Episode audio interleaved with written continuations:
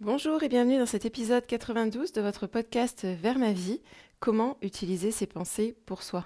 Bonjour et bienvenue dans votre podcast Vers ma vie, l'émission qui vous aide à retrouver une relation apaisée avec la nourriture, votre corps, vous-même, les autres et le monde. Je m'appelle Alice, je suis coach de vie certifiée et j'accompagne des êtres humains sur le chemin d'un bien-être authentique et durable. Je suis ravie d'être à vos côtés aujourd'hui. Vous êtes prêts, prêtes à renouer avec les plaisirs simples de la vie? C'est parti Cet été, j'ai le plaisir de donner un coup de neuf à certains anciens épisodes, toujours d'actualité comme celui-ci, où il est question de ses pensées, de comment on peut les mettre au service de son bien-être. J'y apporte des perspectives nouvelles et une dimension davantage en lien avec ce que je peux observer dans mon travail. Un bel air frais, donc.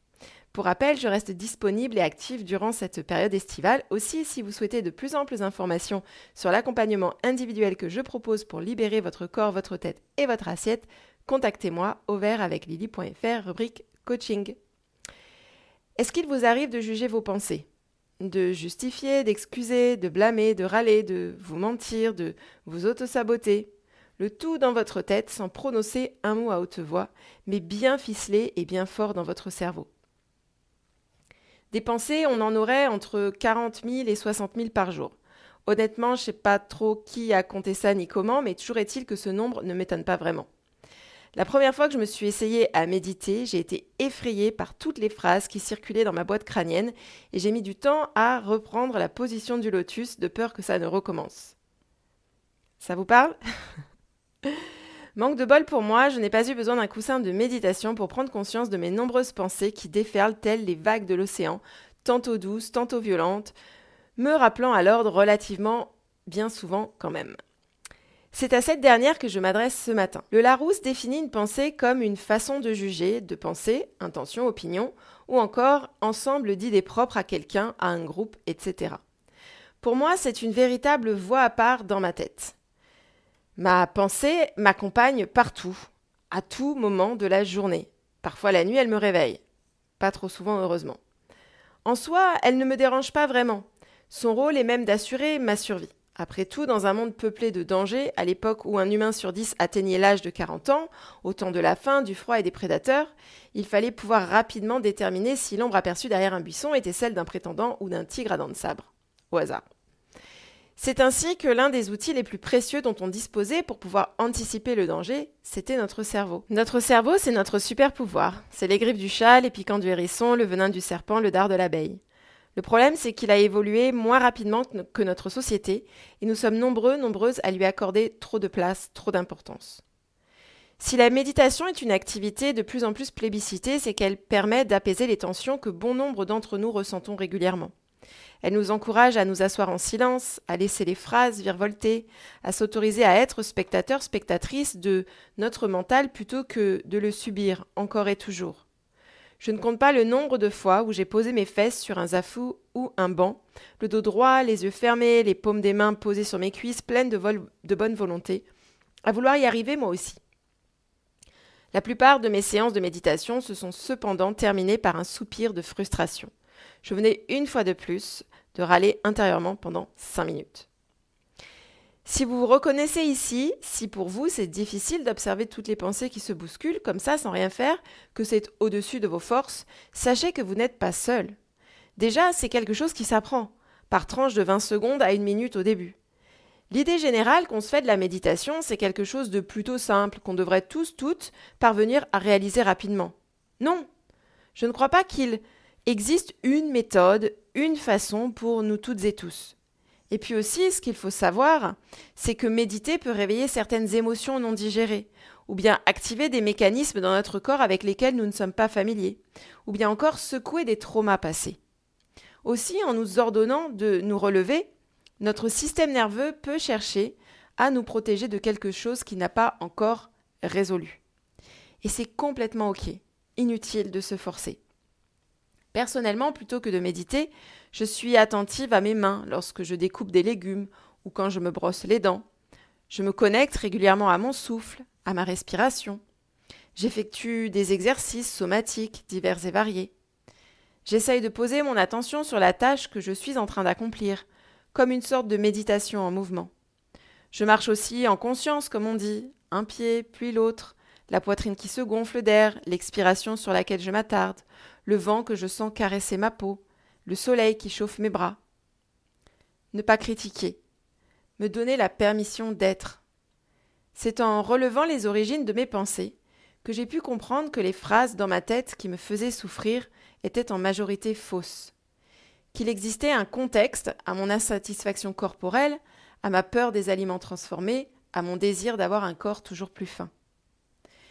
C'est en souhaitant me détacher des dictates de la minceur, de la beauté et du bien-être, tels que définis par des grandes industries, que j'ai pu retrouver une certaine liberté. Mais malgré tous mes efforts pour me sortir des carcans de la vie moderne, il subsistait des il faut que je sois comme ça, je dois me comporter ainsi.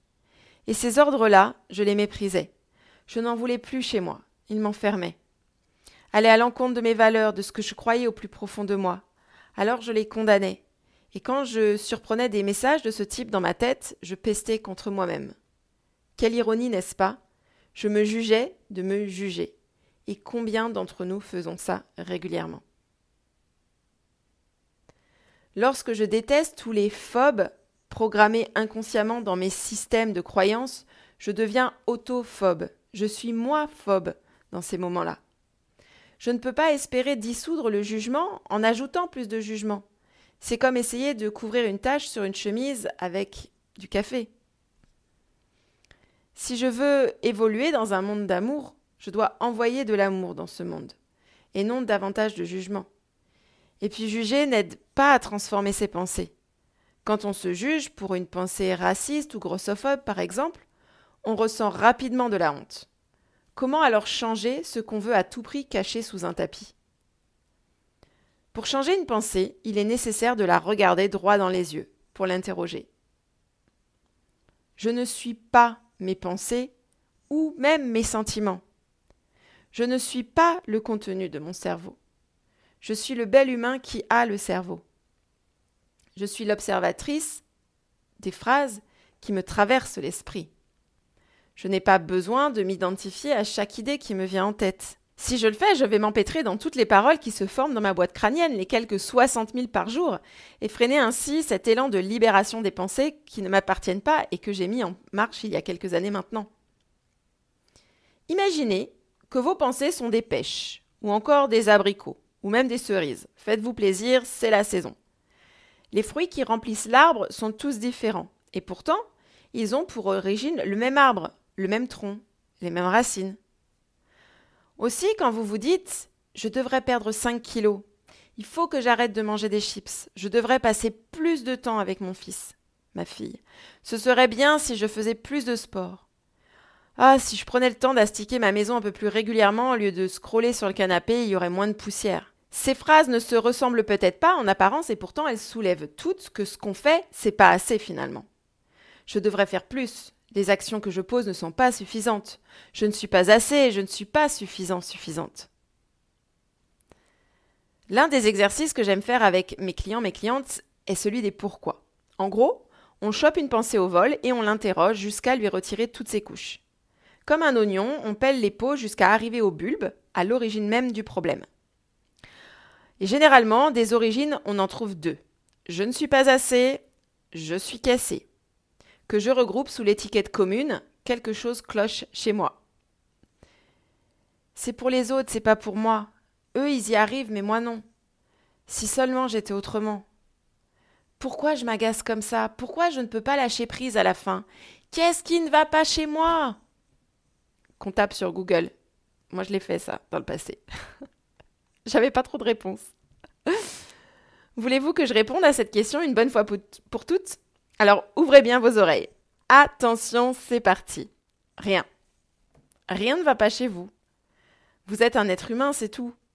Avec des mots dans votre tête qui tournent en boucle et qui vous amènent tantôt à vous sentir vivant, vivante, vibrant, vibrante, et léger, légère, tantôt triste, anxieux, anxieuse, dépité. Je vous rassure, on se frotte toutes et tous à ces mêmes interrogations un jour ou l'autre. Les saveurs sont différentes, les degrés d'intensité aussi. Quand on creuse cependant, quand on retire la poussière justement, quand on fouille sous les vêtements de doute, de peur, d'appréhension, on trouve ⁇ Je ne suis pas assez, je suis cassé, quelque chose cloche chez moi. Faites les tests. La prochaine fois que vous jugez, peut-être dans les quelques prochaines minutes, que vous critiquez quelque chose que vous avez fait ou dit, pas fait, pas dit, mangé ou pas mangé, demandez-vous ce qui se cache derrière à l'aide de pourquoi. Du style hmm, intéressant, pourquoi est-ce que je pense ça? Et pourquoi? Ok. Et pourquoi? Pourquoi? Ce qui est dingue, c'est qu'on peut se balader toute la journée avec des pensées pas sympas comme ça. Du style t'es nul, t'y arriveras jamais, t'es pas assez comme si, t'es trop comme ça. Et je dis que c'est pas sympa parce que si une personne était à côté de vous et pointait vos torts toute la matinée, je pense pas que vous la qualifieriez de meilleure amie. Je me trompe? Et pourtant, c'est ce qu'on s'autorise à subir matin, midi et soir. Saviez-vous que si une pensée vous dessert, vous avez le droit de lui répondre non Tout simplement? Cordialement, hein, sans s'énerver. Car après tout, si cette pensée existe, c'est que votre cerveau cherche juste à vous protéger. Donc inutile de trop le bousculer. Seulement, vous pouvez l'inviter à sortir de chez vous, comme vous inviteriez une personne qui vous rabaisse à sortir de chez vous, je l'espère. Si l'on présuppose que vous êtes ni pas assez ni cassé, permettez-moi de vous suggérer de déposer cette patate chaude sur votre palier avec un nom direct et ferme dès qu'une musique de ce genre parvient à vos oreilles ou plutôt à votre conscience.